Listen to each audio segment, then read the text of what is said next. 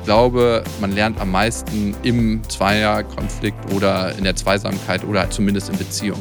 Möchte ich, dass meine Tochter mal so einen Typen wie mich kriegt? Und das würde ich ihr nicht wünschen wollen. 90 oder 85 Prozent der Menschen, die in den Medien arbeiten, eigentlich ein Thema damit haben, geliebt zu werden, weil sonst müsstest du dich nicht auf eine verdammte Bühne stellen. Ich habe immer gedacht, wow, meine Eltern sind nur zehn Jahre zusammengeblieben und die haben Kinder in die Welt gesetzt, wie verantwortungslos. Und mit dieser Verkrampfung bin ich in meine eigene Beziehung gegangen und ich habe das ein Jahr geschafft. Das muss man sich mal vorstellen. Ganz schön krank, Leute. Ein Interview-Podcast der DAK Gesundheit. Jeder spricht heute über Gesundheit. Doch was bedeutet das eigentlich? René Treder spricht mit seinen Gästen über genau diese Themen, die die Gesellschaft beschäftigen und warum wir selbst zugleich Grund und Lösung des Problems sind. Für ein gesundes Miteinander. Wer bin ich?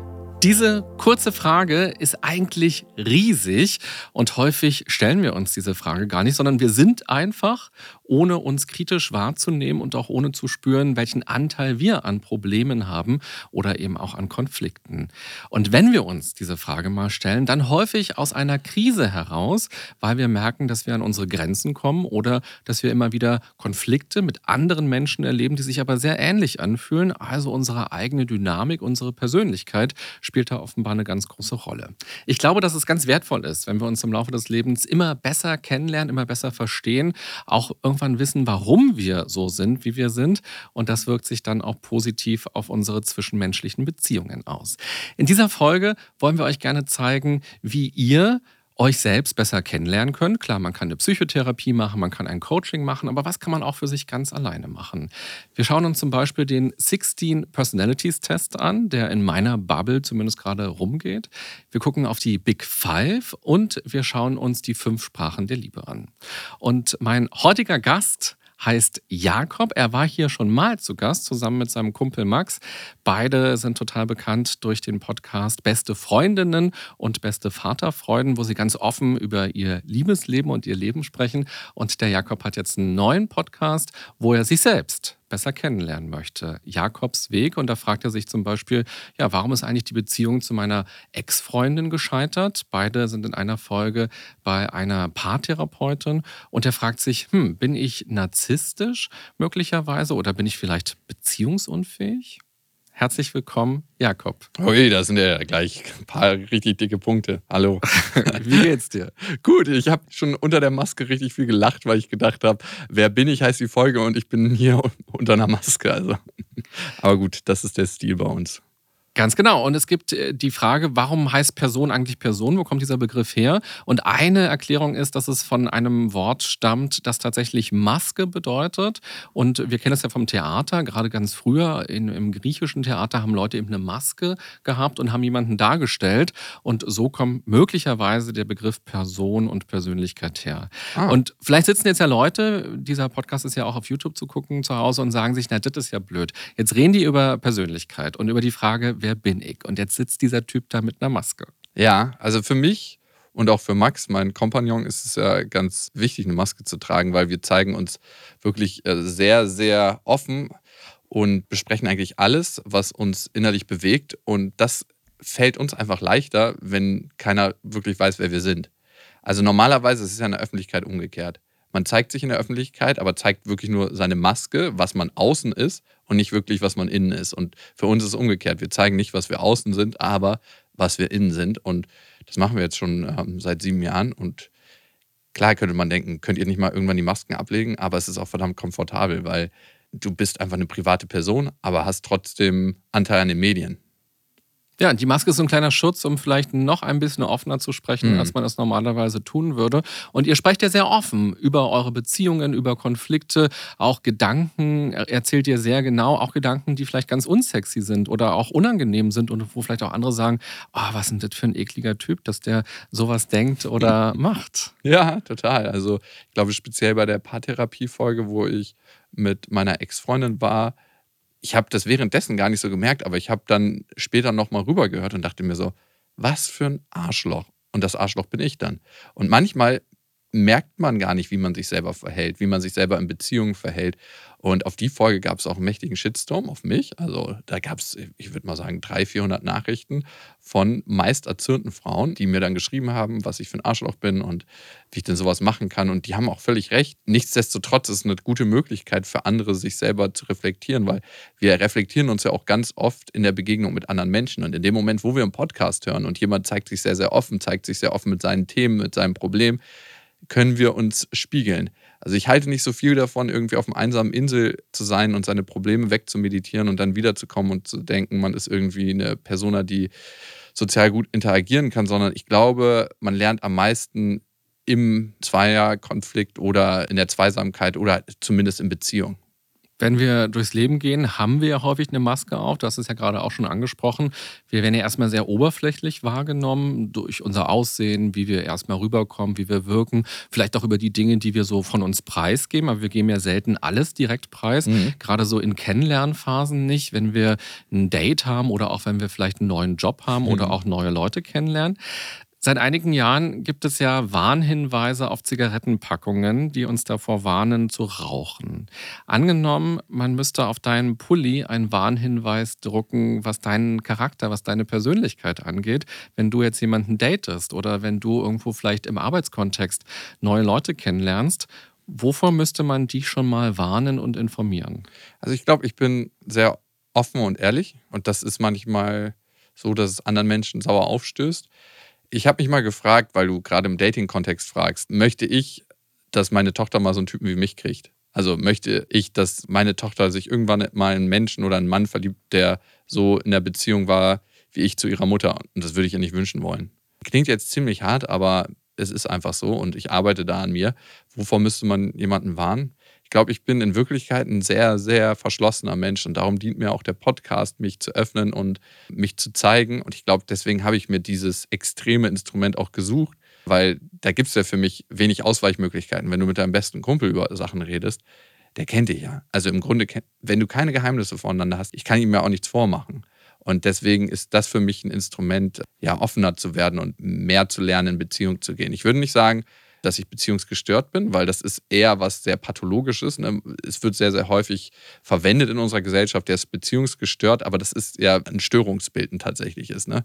Ich würde sagen, ich bin beziehungsängstlich, also beziehungsunfähig bin ich nicht, aber beziehungsängstlich und ich arbeite jetzt daran und ich habe ja auch eine gute Chance daran zu arbeiten. Wenn du ein Kind mit einer Frau hast, dann bist du ja ständig trotzdem mit ihr in Beziehung, obwohl du getrennt bist ob du willst oder nicht. Das äh, ist so, als ob du eine Fußfessel hast und die andere Person auch. Also es geht Schritt für Schritt voran. Mir ist es halt wichtig, ich glaube, ich bin da nicht der Einzige, diesen Weg zu dokumentieren in Teilen, weil ich glaube, dass es anderen Menschen auch in irgendeiner Form helfen kann, sich selber zu erkennen. Ich weiß nicht, ob du das kennst, wenn du manchmal mit anderen Menschen redest und jemand erzählt sehr offen über sich, dass man A eingeladen wird, offen über sich selber zu reden und sich zu zeigen als Person und B auch selber anfängt, über sich nachzudenken und sich fragt, wie ist denn das bei mir? Mache ich das ähnlich? Mache ich das ganz anders? Und da fängt was an, was total wertvoll ist, was eigentlich auch nicht ersetzt werden kann durch eine Psychotherapie oder durch irgendwas anderes, die Interaktion mit Freunden. Und am Ende ist ein Podcast sowas. Also es ist eine geistige und eine seelische Interaktion mit Menschen, die einem nahe sind, wenn man den Podcast gerne hört.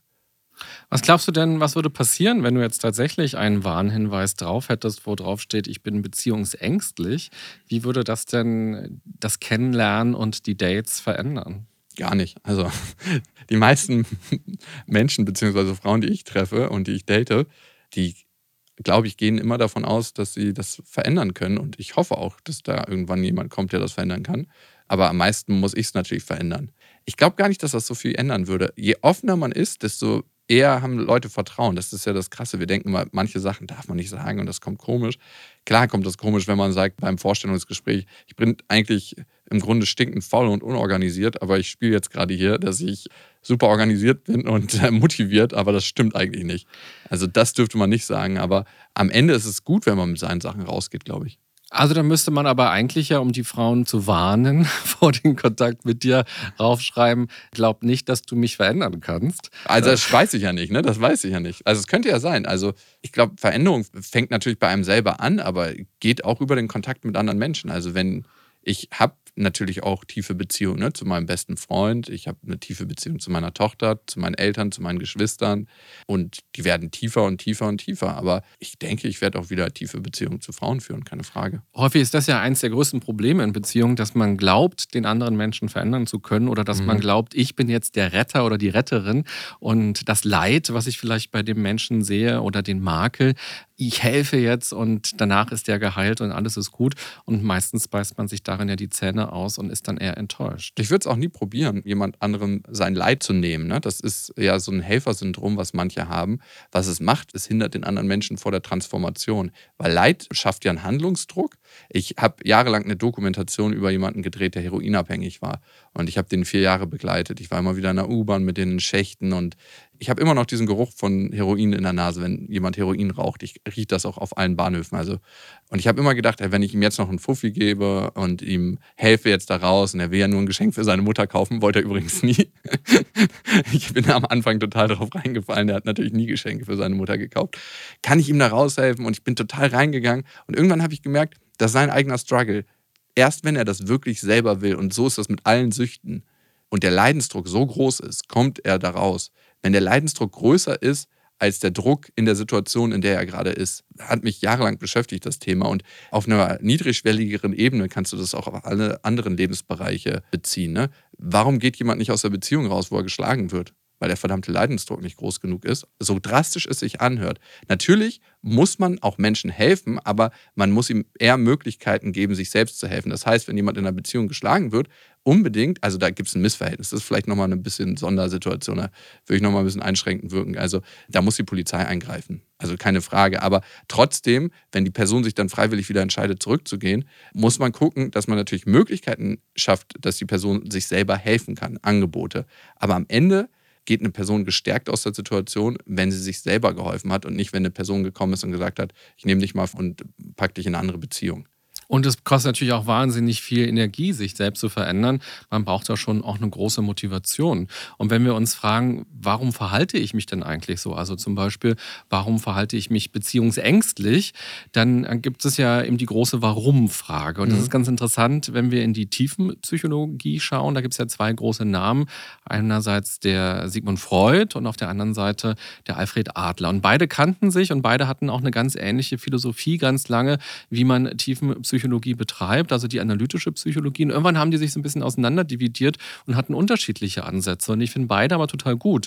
Bei Sigmund Freud würde man sich eher fragen, was sind die Ursachen für mein Verhalten? Wenn ich also nach dem Warum frage, könnte man gucken, okay, woran liegt denn das, dass ich beziehungsängstlich bin? Und dann würde man vielleicht in die Kindheit kommen und sich die ersten Beziehungserfahrungen anschauen, die man so hatte. Mit der Mutter vor allem natürlich, die aller, allererste Beziehungserfahrung und dann noch mhm. mit dem Vater und so weiter. Und bei Alfred Adler ist es so, dass man da stärker nach dem Zweck fragt. Also was bringt es mir denn eigentlich, äh, beziehungsängstlich zu sein? Also was ist der Nutzen im Hier und Jetzt vielleicht auch? Oder eben auch, was war der Nutzen in der Kindheit? Wenn ich da beziehungsängstlich war, hat es mir irgendwie vielleicht auch geholfen. Es gibt ja vielleicht auch dort was Positives an meinem was ich als heute als negativ empfinde an diesem Verhalten, hat mir früher irgendwie geholfen. Was hilft es mir heute? Hilft es mir überhaupt heute noch? Ist es nützlich noch? Oder wie kann ich es denn dann abstellen, wenn ich auch noch Vorteile vielleicht sogar habe von diesem Verhalten? Und daran sieht man vielleicht schon, wie komplex das ist und dass man sich wirklich auf eine große Reise begeben muss, wenn man sich selbst besser verstehen will. Was würdest du denn sagen, wenn wir jetzt allein bei beziehungsängstlich sind? Was ist der Zweck? Was war vielleicht damals der Zweck oder was ist heute auch ein Nutzen daran? Was ist positiv daran? Also meine große Schwester sagt es immer, sie sieht einen Teil in mir, den sie manchmal aufblitzen sieht und den sie früher, als ich ganz klein war, oft gesehen hat. Ich glaube, ich bin eigentlich ein ziemlich sensibler kleiner Junge gewesen und ich habe Erfahrungen gemacht, die für mich so schmerzhaft waren, dass ich irgendwann gesagt habe, ich laufe nicht mehr Gefahr, diese Beziehung einzugehen. Also äh, ich nenne dir mal ein Beispiel. Ich habe irgendwie immer gespürt, wenn irgendwas komisch war. Und ich bin, als ich sechs oder sieben war, die Treppe runtergegangen. Da hatten sich meine Eltern ein halbes Jahr vorher scheiden lassen. Und ich habe gespürt, dass irgendwas nicht in Ordnung war. Und bin dann die Treppe runtergegangen und habe meine Mutter gefragt, die dann zu der Zeit einen neuen Freund hatte, ob alles in Ordnung ist. Und sie meinte so in einem komischen Ton, es ist alles in Ordnung, geh mal wieder hoch, es ist wirklich alles in Ordnung. Ich habe Jahre später herausgefunden, dass der Typ sie da gerade unter Druck gesetzt hat und dass da auch eine Form von Gewalt ähm, stattgefunden hat. Und ich habe es halt gespürt und ich habe in der Beziehung zu meiner Mutter, glaube ich, sehr früh eine Verantwortungsrolle übernehmen müssen oder übernommen. Also ich, die hat sie mir auch in dem Sinne nicht aufgezwungen, das passiert ja nicht bewusst, ne? die mich überfordert hat als Kind. Und wenn ich meinen Vater und seine Beziehung angucke oder die Beziehung zu mir, beide meine Eltern sind super liebevoll gewesen und sehr, sehr offen und auch offen über solche Dinge zu reden. Aber mein Vater war in vielen Punkten in irgendeiner Weise emotional nicht 100% verfügbar für mich. Also wenn du immer denkst, du musst was Besonderes machen, damit du die Aufmerksamkeit von jemandem kriegst, ich meine, ziemlich sicher sitzen wir deswegen hier, oder ich zumindest heute. Also, was sind das für Leute, die sich auf Bühnen stellen? Ne? Musst du dir mal angucken. Also, ich glaube, dass 90 oder 85 Prozent der Menschen, die in den Medien arbeiten, eigentlich ein Thema damit haben, geliebt zu werden, mit ihrem eigenen Selbstwert, weil sonst müsstest du dich nicht auf eine verdammte Bühne stellen und Leute vor dir haben, die dir applaudieren und sagen, was du für ein toller Mensch bist, wenn du es in dir selber drin hast schon. Und darum brauchen viele Menschen das von außen und äh, ich äh, bin ein Teil davon. Das ist das eine. Und das andere, warum mache ich das noch heute? A, glaube ich, ist es nicht so leicht, Prägungen abzulegen. Also wir können ja sehr, sehr starke Prägungen nicht einfach nur ablegen, sondern müssen die meistens überformen durch neue Verhaltensweisen. Und das andere ist, unser Leitmotiv als Mensch ist ja, gute Gefühle erzeugen, negative vermeiden. Und es ist eine Schutzstrategie und eine Schmerzvermeidungsstrategie. Mein kindliches Bewusstsein oder mein Gehirn ist immer noch darauf gepolt, dass ich Schmerz erfahre, wenn ich in Beziehung gehe. Also wenn du in Anführungsstrichen eine psychologisch missbräuchliche Beziehung bis zu einem gewissen Grade mit deinen Eltern gelebt hast, dann ist das einfach abgespeichert erstmal. Und ich versuche natürlich, das zu ändern. Ich mache meinen Eltern auch keine Vorwürfe. Ich finde es schon mal geil, dass wir darüber total offen reden können, weil das ist der Anfang der Veränderung. Ne? Und äh, ich hatte total schöne Gespräche mit meiner Mutter, auch unter Tränen und auch mit meinem Vater. Und mit meinem Vater, das habe ich jetzt erst so in den letzten anderthalb, zwei Jahren angefangen, für mich auch zu erkennen. Er war einfach jahrelang der unantastbare Held. Aber ich äh, erkenne ihn natürlich auch in der Beziehung zu meinen Schwestern und zu meinem Bruder und sehe, da finde ich Dinge wieder. Und wenn du bei allen Kindern ähnliche Verhaltensmuster findest, dann kannst du davon ausgehen, dass das nicht nur eine genetische Disposition ist, sondern auch eine Sozialisierung, also eine Sache, die du in deiner Kindheit erfahren hast. Nichtsdestotrotz bin ich heute ein erwachsener Mann und übernehme die Verantwortung für mich und hinterlasse hinter mir eine, eine Wüste der Verbrennung. also, ja. Aber ist es dann quasi eine Vertrauensfrage? Also, wenn du sagst, äh, Beziehung, in Beziehung zu gehen, ist eben was Schmerzhaftes, dann, dass eben Vertrauen nicht da ist in andere Menschen? Ähm, ich glaube, es ist vor allem nicht so viel Vertrauen in mich selber. Ne? Du vertraust ja anderen Menschen nicht, weil du vor allem nicht dir selber vertraust in vielen Punkten. Also ich glaube, da fängt es ja an. Vertraust du dir selber? Denkst du, dass du wirklich liebenswürdig bist? Und wenn du das nicht so tief in dir drin hast, dann wie soll dich jemand anderes lernen lieben, wenn du das von dir selber nicht 100% glaubst oder da überzeugt bist von? Und wenn du immer wieder denkst, du musst tolle Dinge vollbringen, dass Leute dich lieben, das ist ja eigentlich, da findet ja ein Fehler statt. Ne? Leute lieben dich ja nicht, weil du irgendwie mit einem tollen Auto vorbeifährst oder ein geiles Haus hast oder ein fettes Boot oder eine Freundin mit großen Brüsten. Die Leute bewundern dich. Das ist ja die Verwechslung, die in unserer Gesellschaft stattfindet. Und der erliege ich auch manchmal. Also ich fahre jetzt weder ein tolles Boot noch fahre ein relativ schrottiges Auto, aber ich arbeite dran. Nein, Quatsch. Äh, aber das heißt, wenn wir quasi auf dieses Warum schauen ja. und einmal uns fragen, was sind die Gründe dafür, da bist du jetzt selbst direkt in die Kindheit gegangen und hast gesagt, als ich ein kleiner Junge war, haben meine Eltern sich scheiden lassen und ich habe gemerkt, mit meiner Mutter ist irgendwas, aber sie hat mir nicht vertraut an der Stelle und ich war dann, das hast du mal in einem anderen Gespräch gesagt, dass du als Sechsjähriger plötzlich aufgehört hast, Kind zu sein mhm. und erwachsen plötzlich sein musstest und so der kleine Mann im Haus quasi warst, auch durch die Bescheidung deiner Eltern und dass sich da für dich eine ganze Menge verändert hat. Diese Leichtigkeit zum Beispiel verloren gegangen ist oder eben auch dieses Vertrauen können, sich fallen lassen können. Als Kind ist man ja super abhängig eben auch. Und man mhm. ist ja eben noch nicht der erwachsene kleine Mann. Und wenn wir nach dem Zweck fragen, dann hast du es ja eigentlich auch gerade ganz schön erklärt beziehungsängstlich zu sein, also nicht so schnell in Beziehungen zu gehen oder sich vielleicht auch nicht darauf einzulassen, mhm. schützt ja auch dann vor Verletzungen, vor Enttäuschungen vielleicht auch. Und wenn man immer mal wieder neue Leute kennenlernt, ist ja der Applaus, dieses Bewundernde, dass, oh, wer bist du denn, wer bin ich denn und was können wir gemeinsam Tolles machen, ja viel größer, als wenn man schon seit fünf Jahren zusammen ist. Total. Also ich meine, der Sprudel ist ja am Anfang total da. Und äh, in der Verliebtsein, ich finde das Wort ist auch immer schon sehr interessant, verliebt. Also man liebt jemanden ja nicht wirklich. Es ist einfach da, damit man sich fortpflanzt, damit unsere Gene weitergetragen werden. Sechs, neun, bei manchen dauert es zwei Jahre an. Ich hatte es persönlich noch nie zwei Jahre verliebt zu sein. Diese Ekstase nehme ich mit, aber ich arbeite tatsächlich sehr an mir, das zu verändern, weil für mich ist es ja auch, was möchte ich für ein Vater sein? Also, was möchte ich auch meiner Tochter vorleben? Ich habe immer gedacht, wow, meine Eltern sind nur zehn Jahre zusammengeblieben und die haben Kinder in die Welt gesetzt. Wie verantwortungslos. Das war immer so mein Gedanke. Und mit dieser Verkrampfung bin ich in meine eigene Beziehung gegangen und ich habe das ein Jahr geschafft. Das muss man sich mal vorstellen. Und äh, bin da auf jeden Fall kläglich gescheitert. Ihr hattet aber auch schlechte Startbedingungen, weil ihr habt euch ja quasi kennengelernt während der Schwangerschaft, mehr mhm. oder weniger. Und das ist natürlich auch dann sowieso eine Ausnahmesituation, dann sich zu entscheiden, oh Gott, wir sind jetzt zusammen, wollen wir das überhaupt sein mhm. oder wollen wir uns eigentlich erstmal kennenlernen?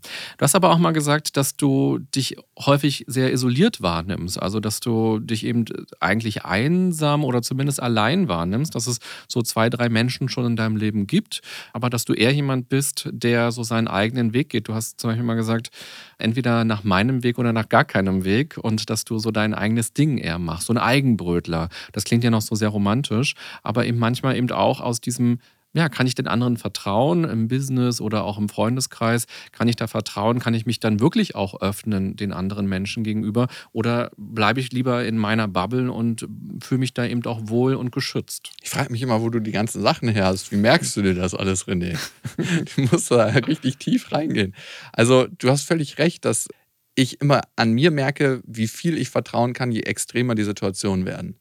Also ich finde, man lernt sich ja am besten kennen in Extremsituationen und je näher einem die Personen sind. Ich weiß nicht, ob du das kennst, wenn man so ein neues Verhalten übt oder irgendwas Cooles kennengelernt hat.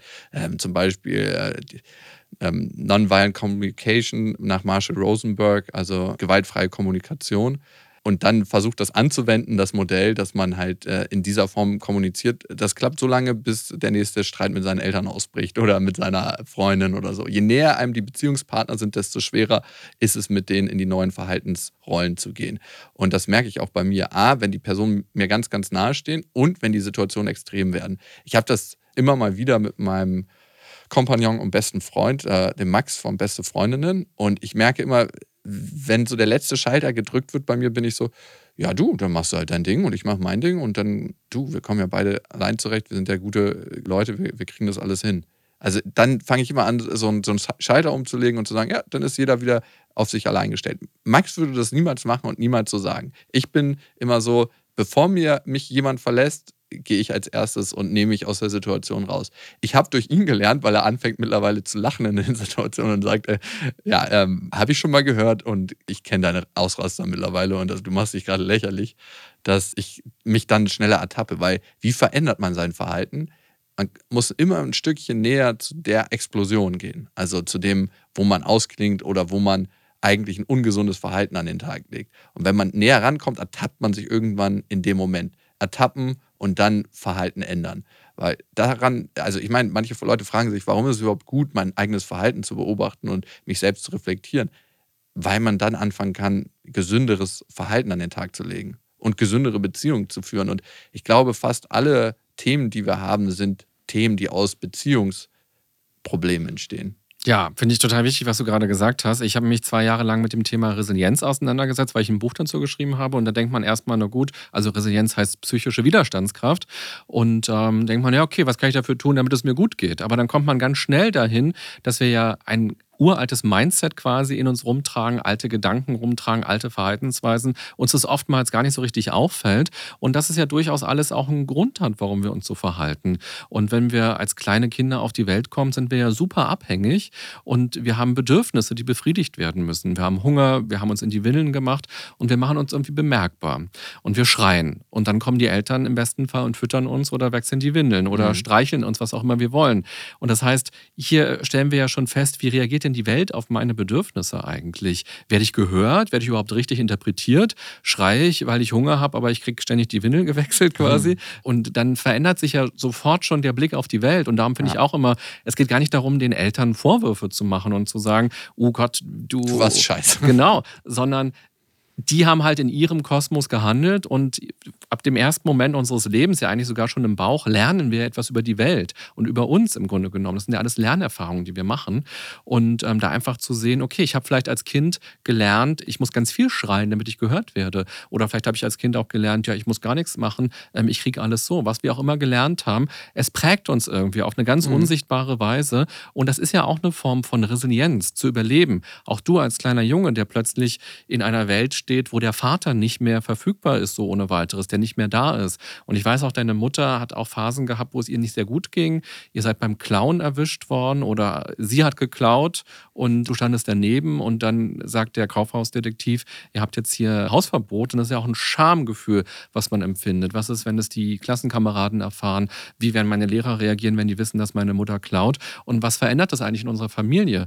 Und da als kleiner Junge, dass das natürlich nicht einfach nur wie ein Kinofilm ist, den du erlebst, sondern dass der dich natürlich prägt, diese Erlebnisse und dass das was mit dir macht, das ist ja ganz klar. Und äh, du willst ja immer überleben, du willst ja immer in der Welt, in der du bist, überleben und du kannst ja nicht ausbrechen als Kind aus dieser Welt. Also musst du Verhaltensweisen ja entwickeln, um da halbwegs gut durchzukommen. Und ich glaube, das ist der ganze Zauber, den für sich so ein bisschen zu verstehen, wo kommen denn meine heutigen Verhaltensweisen eigentlich her? Brauche ich die? Will ich andere? Und dann sich auf diesen harten Weg zu machen und umzulernen. Ja, ich finde, einmal weiß ich gar nicht, was meine Mutter sagt, wenn sie das sieht. Mama, Grüße gehen raus. Ich liebe dich. ähm, genau. Aber wir lachen heute auch über viele Sachen gemeinsam. Ich finde, Humor ist ein ganz geiler Rettungsring fürs Leben und auch viele Sachen mal auf einer anderen Perspektive zu sehen, weil wie löse ich noch Probleme oder wir sind ja sehr problemfokussiert mit unserem Gehirn, muss man einfach sagen. Wir stürzen uns immer auf den Shit, der los ist und haben wenig Fokus auf die positiven Sachen. Also wir haben auch viele schöne Elemente in unserem Leben.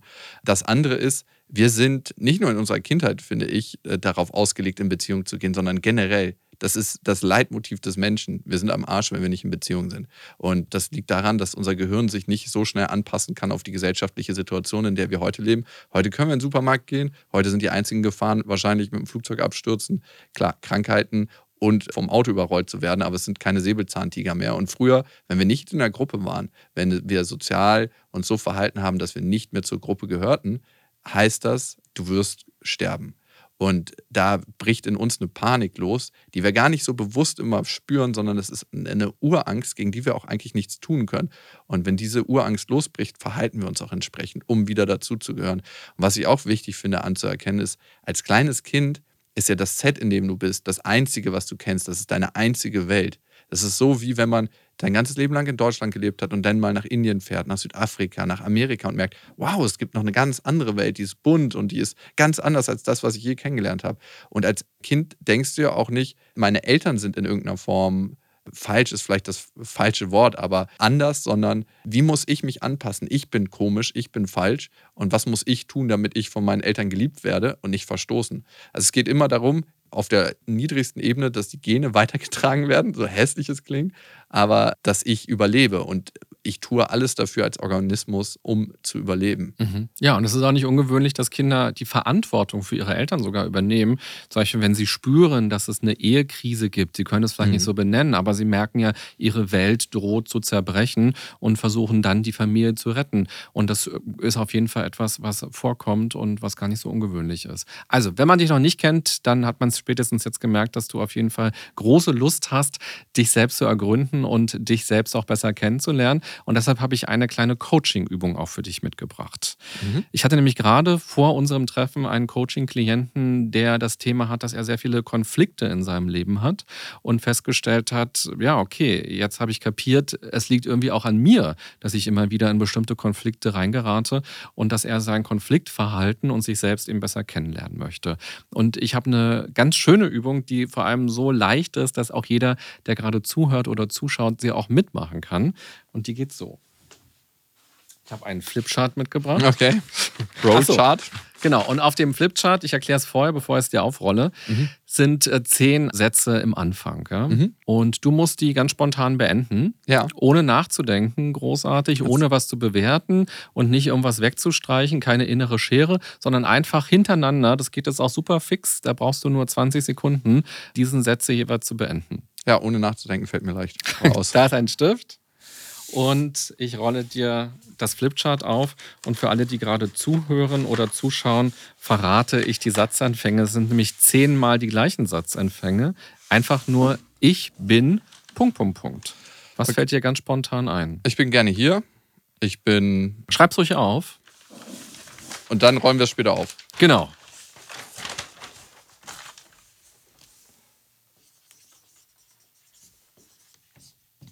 Wunderbar. Gucken Darum wir uns, wurde ich nie an die Tafel gerufen.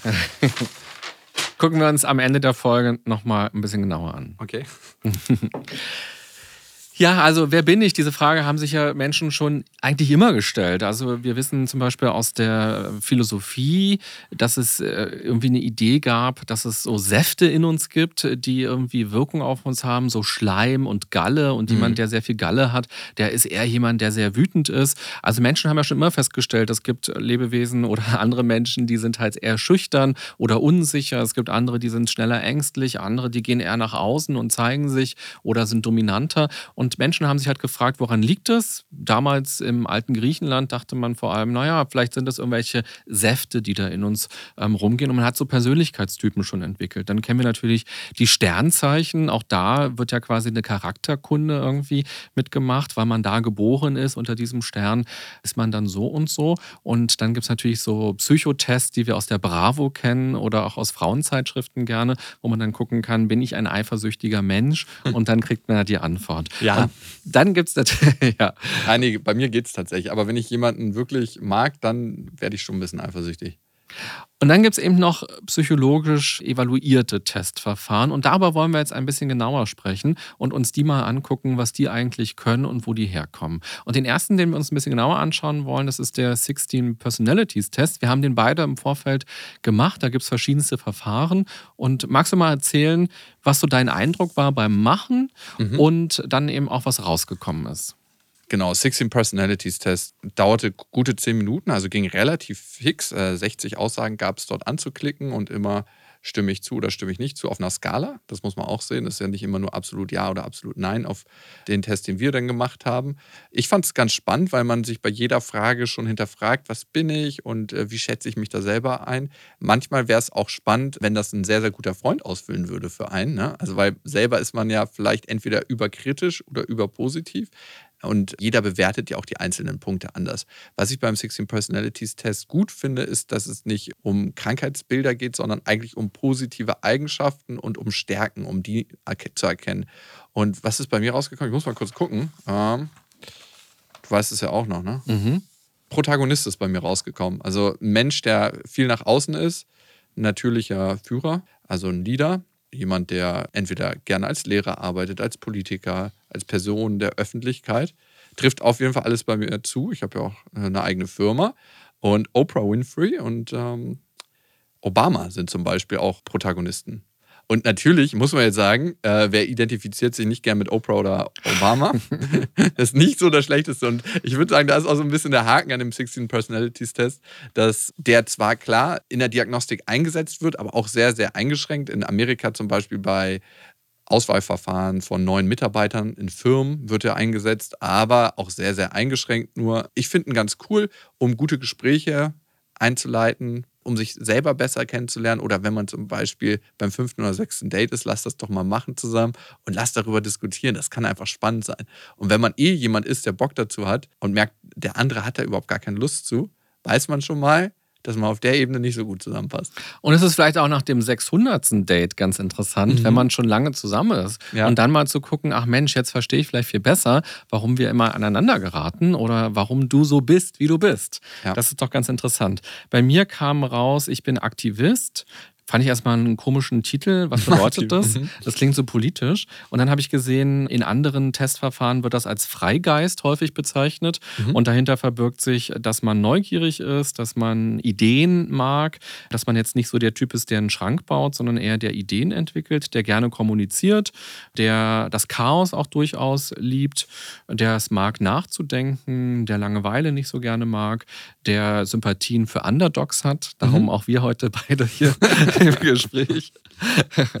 und die Welt gerne entdeckt. Und da fühle ich mich natürlich erstmal ähm, durchaus angesprochen. Spannend fand ich, dass der aber auch nochmal tatsächlich aufzeigt, so Stärken und Schwächen auch, mhm. dass er einem nicht nur Honig ums Maul schmiert und auch nochmal so zeigt, worauf ähm, könnte man noch mehr achten. Bei mir steht zum Beispiel, dass ich mich schwer konzentrieren kann, weil mhm. ich eben viele Ideen habe und dass man eben daran zum Beispiel arbeiten könnte. Da dachte ich mir, ja, es kann schon sein. Ich springe gerne von Idee zu Idee und ich setze auch nicht alle Ideen um, sondern mhm. spinne dann gerne noch eine weitere Idee. Und wie du gesagt hast, ich fand auch, es ist ganz spannend, mal so einen Blick von außen an der Stelle so ein bisschen auf sich zu haben und auch nochmal zu gucken, ah ja, okay, bin ich so. Und in meinem Freundeskreis haben ganz viele Dinge gemacht und mir auch ständig geschickt, hier musst du mal machen, mindblowing, mhm. ja. äh, was da rauskommt. Und ich fand es auf jeden Fall auch interessant. Du hast es auch schon gesagt, in den USA wird er eingesetzt in Verfahren bei der Personalauswahl. In Deutschland ist er gar nicht so groß und es gibt auch viele verschiedene. Das heißt, es gibt nicht den einen, wenn er in Deutsch mhm. übersetzt ist. Ähm, das ist manchmal auch schwierig, die Vergleichbarkeit natürlich, weil schon eine Übersetzung macht ja einen großen Unterschied häufig in den Begrifflichkeiten. Und auch wenn dann Leute die Skalen nochmal umbenennen oder die Fragen nochmal ein bisschen anders umbenennen. Oder, oder erweitern neu. vor allem. Genau, das ist ein großes Problem, ja. weil das natürlich dann an den Gütekriterien kratzt. Ich habe noch ein bisschen recherchiert, wo kommt kommt der eigentlich her? Der Hintergrund ist ähm, schon sehr alt, aus den 1944er Jahren ist er entstanden. Und der heißt eigentlich Meyer-Briggs Typenindikator. Ähm, so heißt er in echt in der Psychologie.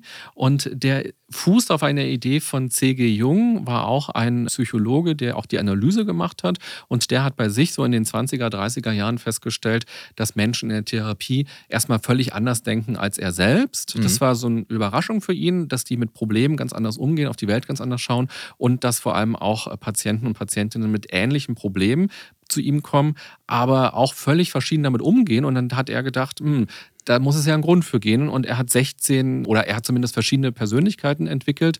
Äh, später ist es dann weiterentwickelt worden zu diesen 16 Personalities. Und das ist aber durchaus auch sehr kritisch, dass auch viele ähm, Wissenschaftler sagen, naja, ob diese Idee sozusagen so stimmt, sei mal dahingestellt und ob der wirklich so valide ist, also so gültig ist mhm. und ob die Aussagekraft tatsächlich so groß ist. Und auch hier ist, glaube ich, die Empfehlung, das als interessantes Spiel quasi zu sehen und als Anfang für den Austausch. Austausch. Der Anfang vom Ende. Ganz lustig war, wir haben ähm, meine Ex-Freundin und ich habe ja auch in einer Jakobsweg-Folge zu Persönlichkeitstests was gemacht und meine Ex-Freundin und ich haben den Test von Stefanie Stahl auf ihrer Seite ausgefüllt und der setzt sich ja aus vier Skalen zusammen, der 16 Personalities Test und wir waren wirklich auf jeder einzelnen Skala genau das Gegenteil. Mhm. Und das ist dann schon schwierig, weil wir dann auf einer bestimmten Ebene nicht die gleiche Sprache sprechen und das schafft natürlich Raum für Konflikte. Das heißt nicht, dass man nicht zusammenpasst oder so, aber man muss Bescheid wissen, wie nimmt der andere die Welt wahr, wie nehme ich die Welt wahr und dann auch Brücken bauen, weil man nimmt ja viele Sachen persönlich und denkt, ah, warum versteht ihr das nicht oder warum, meine Ex-Freundin wollte nie mit zu öffentlichen Veranstaltungen, hatte die einfach keinen Bock drauf. Aber sie ist einfach unglaublich introvertiert und das schafft ihr ein unangenehmes Gefühl. Also ihr hat das immer oder manchmal ein unangenehmes Gefühl geschaffen, hat sich dann auch irgendwann geändert, aber ähm, wusste ich halt nicht und ich habe es halt immer persönlich genommen und gedacht, so, du hast keine Lust mit mir wegzugehen, als Beispiel. Ja, und die vier Ebenen können wir vielleicht kurz nochmal ja, ansprechen. Gerne. Das ist ja vielleicht ganz interessant für alle, die zuhören. Da geht es einmal um extravertiert oder introvertiert, mhm. genau das, was du gerade angesprochen hast. Also ob man eher nach außen geht und da auch Energie draus zieht oder eher nach innen schaut. Dann geht es darum, wie man die Welt wahrnimmt, ob man quasi das Kleine eher sieht oder das große Ganze. Also sehe ich den Baum oder sehe ich den Wald, gucke ich quasi dahinter, habe ich auch Ideen sozusagen oder bin sehr an den Dingen dran. Dann geht es darum, äh, wie man entscheidet. Entscheidet man eher nach dem Gefühl oder nach dem Denken? Und wie man allgemein sein Leben gestaltet. Ist man locker, kreativ, spontan oder ist man eher ordentlich organisiert? Und da sehen wir schon, da unterscheiden sich die Menschen ja massiv. Und spätestens, wenn man zusammen wohnt, kann ja einfach mhm. ein chaotisches und ein ordentliches Leben ganz doll aneinander prallen. Total. Also das haben wir auch gemerkt in äh, vielen, vielen Punkten. Äh, wie ist denn bei dir, wenn du auf der Skala schnell antworten müsstest? Bist du eher extra extravertiert? Genau, ich hatte das mal aufgeschrieben. Introvertiert? Genau, also ich bin eher extravertiert. Und das ist aber, glaube ich, etwas, was ich mir auch erarbeitet habe. Also ich war immer sehr, sehr schüchtern als kleines Kind und ich habe mich nie freiwillig gemeldet, in der Schule für irgendwas nach vorne zu gehen, sondern das ist was, was ich mir erarbeitet habe mhm. und da auch sehr viel Freude jetzt empfinde. Aber ich bin auch niemand auf einer Party, der jetzt sofort sagt, in der Mitte ich, des Raumes. Ich, und erzähle da irgendwie Witze. und ähm, wenn du bei Treffen bist mit vielen Leuten, kommst du da eher erschöpft nach Hause und denkst, oh, jetzt brauche ich mal Zeit für mich? Oder ist es so, so, yo, ich könnte jetzt aufs nächste treffen? Ich ziehe immer dann Energie draus, wenn ich da gute Einzelgespräche hatte. Also dann bist du aber in deiner Persönlichkeit wahrscheinlich eher introvertiert. Ja. Und weil das ist ja auch ein stabiles Merkmal, mhm. was von der Kindheit andauert. Wir kommen ja so auf die Welt. Also das ist relativ stabil. Genau. Ich finde es total spannend zu schauen, zu denken, mhm. auch so im Zweiergespräch. Ja. Und dieses Extravertierte, womit mein Job ja ganz häufig verbunden ist, wenn ich einen Workshop gehe, wenn ich einen Vortrag halte oder ähm, jetzt sind hier Kameras auch drumherum. Das finde ich dann auch trotzdem interessant und mhm. spannend und auch immer so ein bisschen out of Komfortzone mhm. und auch als Lernfeld. Und das macht auf jeden Fall auch Spaß. Interessant, was du auch gerade nochmal gesagt hast, die Persönlichkeit ist ja relativ stabil. Mhm. Darum macht es ja auch Sinn, darüber nachzudenken, wie bist du denn? Mhm. Und wir wissen aus der Forschung, dass sich so im 30. Lebensjahr ungefähr, so wenn wir da in dieser Zeit so sind, dass wir da relativ stabil sind bis dahin. Davor kann sich noch eine ganze Menge verändern. Und später, wenn wir wieder älter sind, kann sich wieder ein bisschen was verändern, was man eben auch wieder mit Resilienz häufig in Verbindung setzt, nämlich weil wir einfach Ereignisse im Leben hatten. Wir haben Schicksalsschläge erlebt, wir haben Trennungen erlebt, vielleicht auch Krankheiten und die haben uns nochmal verändert. Mhm. Außerdem neigen wir ein bisschen dazu, im Alter ein bisschen konservativer zu werden, nicht mehr ganz so offen zu sein für neue Dinge und wir sind ein bisschen gelassener. Das ist doch vielleicht auch eine ganz gute Aussicht. Für mich meinst du? Ja. ähm, wenn wir die vier Skalen nochmal kurz durchgehen, äh, wie triffst du Entscheidungen? Eher rational nach Fakten oder eher aus dem Bauch heraus? Hier steht eher fühlend. Ja, okay. Und mhm. Weltanschauung? Eher suchend. Okay. Und die Informationsaufnahme, bist du eher im Detail und exakt oder eher ein Generalist und nimmst das große Ganze wahr? Ich glaube, ich finde das große Ganze immer sehr spannend. Ja, bin ich auch ich sehe zwar, wenn jemand einen neuen Haarschnitt hat, aber ich gucke mir eher das große Ganze an, als so akribisch auf das Detail zu gucken.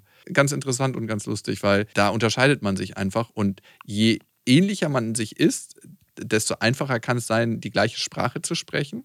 Und Missverständnisse erzeugen Konflikte. Aber es das heißt natürlich nicht, wie schon bereits erwähnt, dass wir nicht mit jemandem zusammenpassen, der ein anderes Skalenniveau hat. Total. Und man versteht ja darum auch, warum habe ich jetzt solche Spaß mit dir im Gespräch? Ja, weil du auch das große Ganze gerne siehst und auch hinter die Sachen guckst. Wir gucken nicht so ins Detail, das ist äh, unwichtig. und die Sachen verstehen willst. Und das ist dann irgendwie, dann gehe ich nach Hause und denke mir, ach, das war heute ein interessantes Gespräch. Und das ist dann eben nicht so oberflächlich. Mhm. Ähm, das finde ich spannend. Wir können noch über ein zweites Testverfahren sprechen, was in Deutschland ganz stark angewendet wird und auch aus der Wissenschaft sehr fundiert ist und sehr stark erforscht ist. Das ist der Big Five.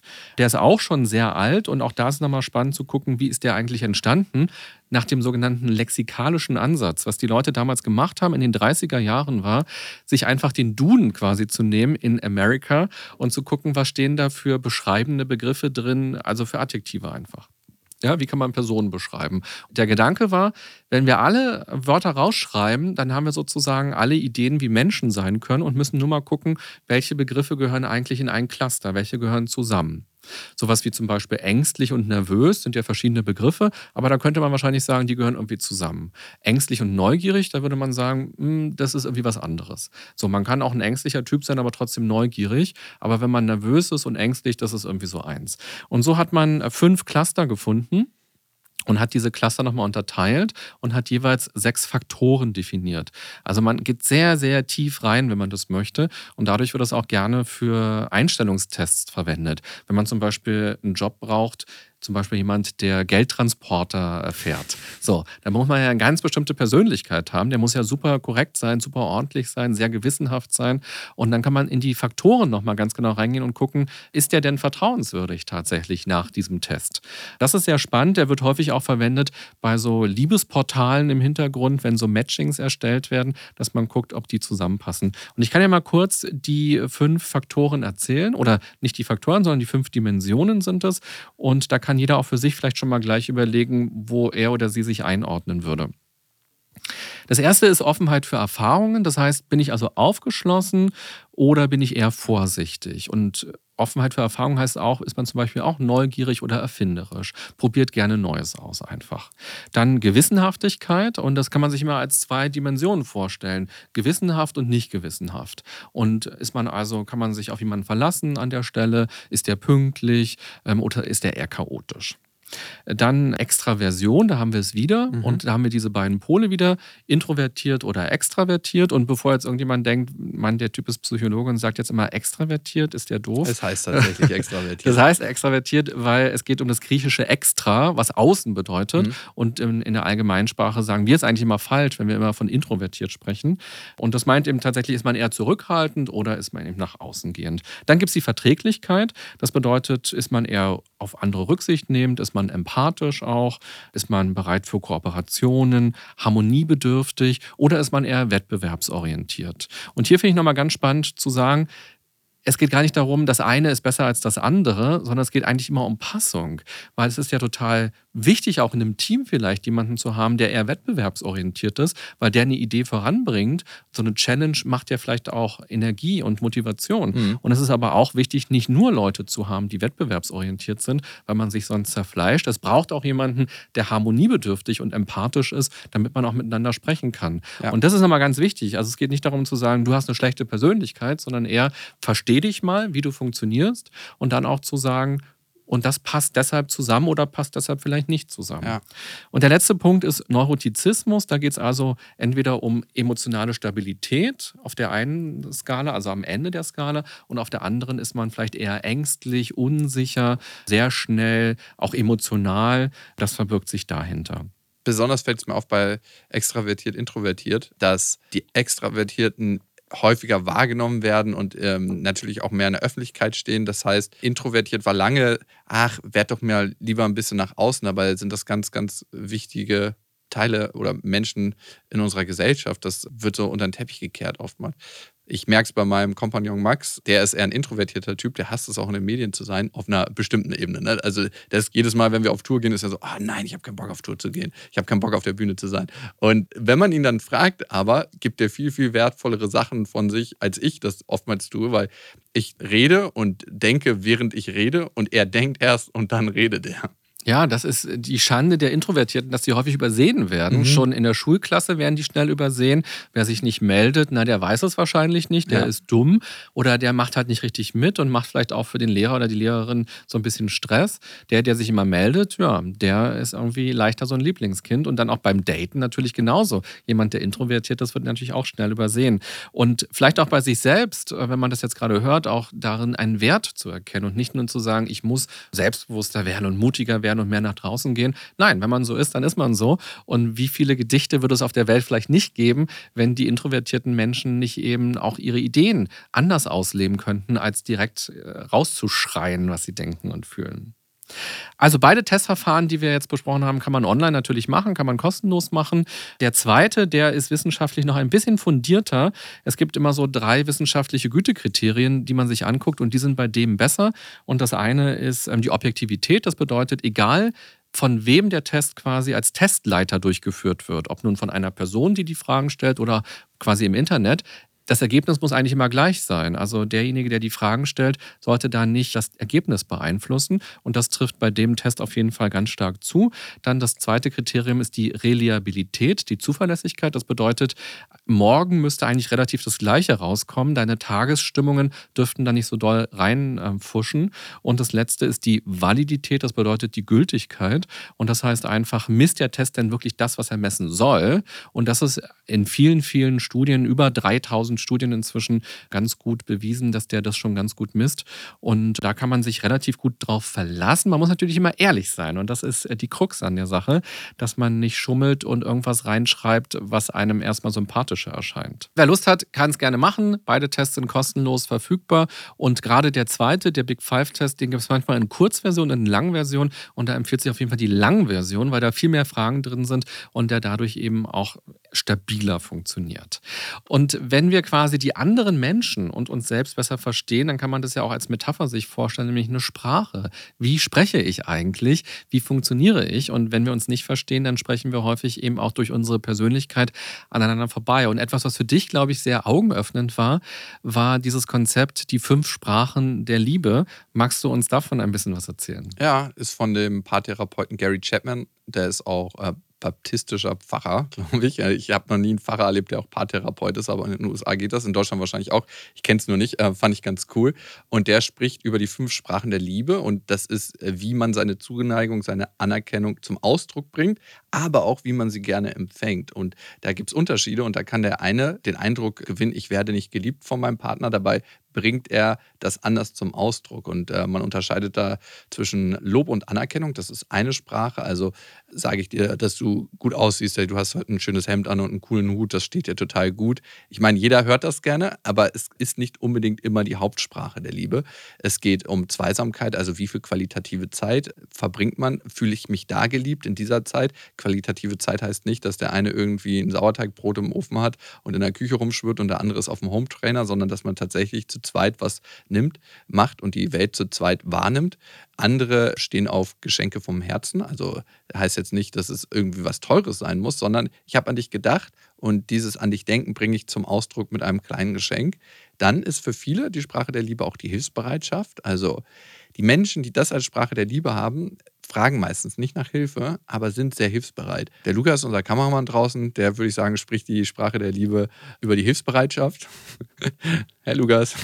Und es gibt die Zärtlichkeit, also über körperliche Berührung.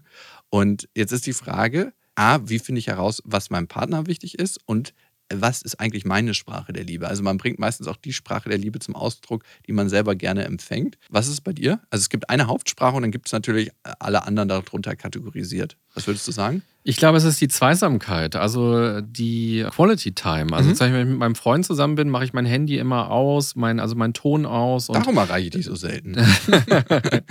und das finde ich ganz toll, mir die Zeit auch einzuplanen und zu nehmen und dann zu sagen, lass uns nicht nur auf dem Sofa sitzen, sondern lass uns was machen mhm. und gemeinsam was Schön. erleben. Das ist etwas, was für mich auf jeden Fall die Sprache der Liebe ist. Ja. ja. Und es ist nicht selten so, dass man das auch in der Kindheit sozialisiert bekommen hat. Also dieses gemeinsam Zeit mhm. verbringen. Also dass das was ist, was du mit deinen Eltern zum Beispiel gemacht hast. Man findet heraus, welche Sprache der Liebe man spricht, auch wenn man guckt, was kränkt einen dann am meisten. Wenn mhm. mein Partner das und das macht, das kränkt mich am meisten. Also wenn mein Partner zum Beispiel äh, Workaholic ist und ganz selten Zeit verbringt mit mir und sich dafür auch wenig Zeit einnimmt, auch wenn die Zeit dann schön ist, die man verbringt, aber das nicht so oben auf seiner Prioritätenliste hat, dann kann man davon ausgehen, hey, ich spreche die Sprache der Liebe der Zweisamkeit. Und wie würde denn ein perfekter Tag mit meinem Partner aussehen? Also wie stelle ich mir den vor? Stelle ich den mir mit Berührung vor? Klar, natürlich, aber es ist dann vielleicht auch erstmal ein Tag für dich, wo man irgendwie was zusammen erlebt. Und für mich persönlich ist es die körperliche Berührung. Ich glaube, in meiner Familie wurde, also wir haben gerne im Bett von meinen Eltern geschlafen. Es war schon immer so, dass meine Eltern uns viel gekuschelt haben. Ich merke immer, wenn das nicht stattfindet, ist nicht Sex für mich unbedingt. Es ist tatsächlich die Berührung, auch mal aneinander vorbeigehen und die Hand auf die Schulter legen. Und da ist jeder anders. Und genau, Geschenke von Herzen vergebe ich gerne, aber bekomme ich nicht so gerne. Das ist mir unglaublich unangenehm. Und das zu erkennen bei jemand anderen, was ist denn die Sprache der Liebe meines Partners oder auch von Freunden, ne? auch in anderen Beziehungen. Es müssen nicht immer nur Liebesbeziehungen sein. Und was ist meine? Und wenn man da weiß, wie der andere kommuniziert, ist es leichter, das zu machen. Und manchen Menschen fällt es unglaublich schwer zu loben und anzuerkennen. Also das ist ja auch was, was irgendwie ein bisschen Mut kostet. Und sich vielleicht auch mal einen Notizzettel zu machen oder eine Erinnerung im Handy. Hey, sag doch mal was Nettes zu deiner Freundin, Frau, zu deinem Partner und sich da selber irgendwie auf die Schliche zu kommen, ist ganz, ganz spannend. Du hattest dir immer reingeschrieben, Sonntag 17 Uhr deiner Freundin was Nettes sagen, oder? Ich habe das als tägliche Erinnerung. Als tägliche Erinnerung. das macht es leider auch ein bisschen so, dass ich es mittlerweile wegklicke. Ich muss es mal wieder neu einspeichern, aber tatsächlich war das ein Gamechanger für mich. Ich bin jemand, der sehr wenig lobt und anerkennt, auch mich selber. Ich habe gemerkt, dass das einfach total offen macht. Also klar, das erfährt jeder gerne. Hey, wir führen hier gerade ein total schönes Gespräch, ich fühle mich hier wohl. Macht was mit mir. Oder äh, macht was mit dem, der es hört, in den meisten Fällen zumindest. Und das habe ich auch bei meiner Ex-Freundin gemerkt. Und da muss ich natürlich auch gucken, was kann ich zurzeit ihr sagen und was kann ich ihr geben. Und ich finde einfach, sie ist eine wahnsinnig tolle Mutter, liebevoll. Und selbst wenn ich zu ihr nach Hause komme, springt meine Tochter mal rum und Sie wohnt bei uns beiden im Wechsel, aber wenn ich entscheiden müsste als Kind, wo ich mich mehr zu Hause fühle, wäre es bei ihr. Und das schafft sie einfach eine ganz, ganz tolle, großzügige Wärme ausstrahlen. Wahnsinnig liebevoll, sie ist zuverlässig, sie hat super viele schöne Eigenschaften und die dann auch zu benennen. Ich hoffe, sie guckt diese Folge hier und hört das dann. ja. Und das Schöne ist ja, man kann sich das ja vorstellen, wenn wir schon von der Metapher Sprache der Liebe sprechen, dass es eben auch eine Fremdsprache dann unter Umständen ist, weil wir sind mit jemandem zusammen, der eben eine ganz andere Sprache hat und dass es sich deshalb auch ein bisschen lohnt, diese Fremdsprache zu erlernen und dann wirklich zu gucken, was brauchst du denn in der Beziehung, damit du dich geliebt fühlst und umgekehrt auch von sich selbst mal zu erzählen, was einem selbst wichtig ist, weil sonst ist man ganz schnell wieder in diesen ganzen Konflikten und und wirft sich jede Menge Kram vor oder ist frustriert und zieht sich zurück. Und wenn man aber einfach sich besser versteht, im wahrsten Sinne des Wortes, dann kann es ja besser gelingen. Ja, also wer Lust hat und gerade zuhört oder zuschaut, kann das ja dann auch mal direkt entweder für sich alleine oder zu zweit schon am besten machen und mal gucken, wie ticken wir denn? Ja, ich finde das auch total spannend. Ne? Wir gehen immer davon aus, jeder müsste uns verstehen und wir müssten mal alle anderen verstehen. Aber wir gehen ja auch nicht irgendwie ins Ausland und versuchen da in unserer Muttersprache irgendwas zu bestellen. Klappt ja nicht. Meine Mutter macht das. Die spricht dann einfach sehr, sehr langsam Deutsch und denkt, Leute verstehen das, wenn sie langsam spricht. Aber äh, tun sie natürlich nicht. Und ich glaube, genauso ist es mit der zwischenmenschlichen Kommunikation. Da können wir super viel lernen und es ist einfach total bereichernd, wenn man merkt, hey, das funktioniert, da verändert sich was und dann macht's Klick und dann verändert sich die ganze Welt und wir merken, der andere meint es gar nicht böse mit uns, der spricht einfach gerade im Moment nicht unsere Sprache. Mhm. Lass uns zum Abschluss noch einmal auf diese zehn Sätze schauen, die du mhm. angefangen hast. Und magst du sie einfach einmal hintereinander vorlesen? Ja. Ich bin gerne hier. Ich bin gerne lustig. Klingt mir nicht immer. Ich bin gerne mit vertrauten Personen. Ich bin gerne draußen. Mit meiner Tochter bin ich gerne. Ähm, oh Gott, das klingt jetzt so falsch im Bett. ich bin gerne im Bett. ähm, ich bin im Urlaub gerne und ich bin gerne bei der Arbeit. Also ein bisschen zu gerne manchmal. Und ich bin manchmal aufgeregt und manchmal nachdenklich, aber nur selten. Und was ist für dich so die Haupterkenntnis nach dem Ausfüllen? Ich glaube, was ich mir sehr selten zugestehe, ist aufgeregt zu sein, weil ich habe in meinem Leben gemerkt, äh, dass ich ganz, ganz großes Thema damit habe, Opfer zu sein. Und deswegen ist das ein Part, aufgeregt sein, den ich für mich selber mir nicht so zugestehe. Und damit mache ich mich zum Opfer. Ne? Wenn ich das Gefühl habe, ich darf nicht aufgeregt sein, ich darf nicht irgendwie so Scham empfinden, ich darf kein auch Opfer sein oder mich manchmal als Opfer fühlen in meiner Situation, bin ich auf automatisch das Opfer meines Verhaltens. Mhm. Das heißt, das ist dir schon bewusst geworden auch. Ja, manche blinden Flecke, da gelingt es mir in letzter Zeit, die Taschenlampe raufzuhalten. Sehr schön. Also diese Übung, man kann jetzt noch ganz lange darüber sprechen. Wir machen das vielleicht erst danach oder aus Zeitgründen jetzt auf jeden Fall erstmal nicht mehr. Aber das Wichtige ist, wenn man das ausfüllt, dass man wirklich keine innere Schere hat und einfach alles aufschreibt, was einem auffällt oder einfällt gerade und da auch ganz hart mit sich auch unter Umständen ist, weil dann ja vielleicht auch Dinge einem auch vielleicht Mindsets einfallen, die einem andere immer mitgegeben haben. Zum Beispiel, ich bin faul oder so. Und dann steht das da plötzlich. Und dass man sich das danach nochmal in Ruhe anguckt und sich fragt, bin ich das denn wirklich? Ähm, warum glaube ich denn das? Weil im Grunde genommen sind das ja erstmal nur Glaubenssätze, die man da mhm. aufschreibt. Und wir erzählen uns ja viele Geschichten immer und immer wieder. Und wir, wir hören von anderen ja viele Geschichten über uns auch. Und irgendwie rennen wir irgendwann mit dem Bild durch die Welt, so sind wir. Aber das eben nochmal zu überprüfen, sind wir dann wirklich so, wie wir uns erstmal fühlen? Und das vielleicht auch immer wieder zu machen und einfach so ein Brainstorming zu machen und zu sehen, wie vielfältig man vielleicht auch ist und woher das kommt. Und du hast jetzt viele Sätze beendet mit Ich bin gerne, aber das muss man gar nicht. Ich bin gerne im Bett, hast du geschrieben, oder ich bin gerne draußen. Man könnte auch noch stärker gucken in die Persönlichkeit. Ich bin, weiß ich nicht, frustriert. Ich bin gerne im Außen, müsste dann stehen nach meinen Sätzen hier. Mhm. nicht draußen, sondern im Außen. Also, dass man nochmal guckt, welche Gefühle zum Beispiel hat man öfter oder äh, welche Tätigkeiten macht man auch und vor allem, welche Adjektive gehören zu einem angeblich. Und wenn man da mal sich so ein, mit der Taschenlampe ist ein schönes Bild, nochmal eine extra Packung Batterien dabei hat, damit die auch doll leuchtet, mhm. äh, dann kann man, glaube ich, mehr über sich wahrnehmen und sehen und sowas vielleicht mal öfter machen und auch mal mit anderen öfter machen und dann ins Gespräch kommen und auch mal diesen äh, Blick von außen und dann mal fragen, findest du eigentlich auch, dass ich faul bin? Ich habe immer diesen Gedanken, ich bin faul und dann stellt man fest, nee, das hat die Mathelehrerin in der fünften Klasse einem mhm. eingeredet, aber man hat hat einfach, man war schlecht in Mathe und hat die Hausaufgaben nicht gemacht. Und dann hat man irgendwann den Stempel bekommen, du bist faul. Aber ist man denn eigentlich faul? Und da nochmal wirklich in die Prüfung zu gehen und mal Ballast wegzuwerfen. Weil so wie wir auch mal unsere Schränke ausmisten und da eine olle Vase von Tante Erna wegschmeißen, die wir mal angenommen haben, weil wir dachten, na, jetzt hat die uns die gegeben, dürfen wir auch diese ganzen Glaubenssätze auch aus der Kindheit mal überprüfen und den Ballast rausmachen. Das macht das Leben auf jeden Fall sehr viel leichter. Jakob, ich danke dir sehr, dass du heute hier warst und von deinem Leben erzählt hast und auch vielleicht die Zuschauerinnen und Zuschauer und auch Zuhörer motiviert hast, über ihr eigenes Leben nachzudenken und auch nochmal so ein bisschen härter mit sich selbst vielleicht auch in die Analyse zu gehen und in die Reflexion zu gehen und zu gucken, ja, was passiert da, wenn ich mal genau drauf schaue. Vielen Dank, dass ich hier sein durfte. Hat Spaß gemacht. Freut mich. Vielen Dank. Liebe Podcast-Hörerinnen, lieber Podcast-Hörer oder auch liebe Zuschauerinnen bei YouTube, vielleicht habt ihr ja Lust bekommen, jetzt euch auch mal mit diesen ganzen Sachen auseinanderzusetzen. Das ist auf jeden Fall sehr lohnend, weil es passiert ja immer wieder, dass wir uns als Fehler im System wahrnehmen und denken, Mann, warum passt das nicht so und warum komme ich immer wieder an bestimmte Grenzen? Und hier nochmal zu schauen, wie bin ich denn? Und vielleicht auch liebevoll auf sich selbst zu schauen und vor allem dann auch in der Partnerschaft, in der Familie, im Freundeskreis und einfach mal zu gucken, wie sind die anderen und dadurch auch verstehen und Verständnis entwickeln. Ich wünsche euch eine gute und achtsame Zeit im Miteinander. Bis bald, bye bye, sagt René Träder. Das war ganz schön krank, Leute. Der Podcast der DAK Gesundheit mit René Träder. Danke fürs Zuhören und abonniert gerne unseren Podcast, um keinen der folgenden spannenden Gäste mit ihren inspirierenden Geschichten zu verpassen. Und nicht vergessen, für ein gesundes Miteinander.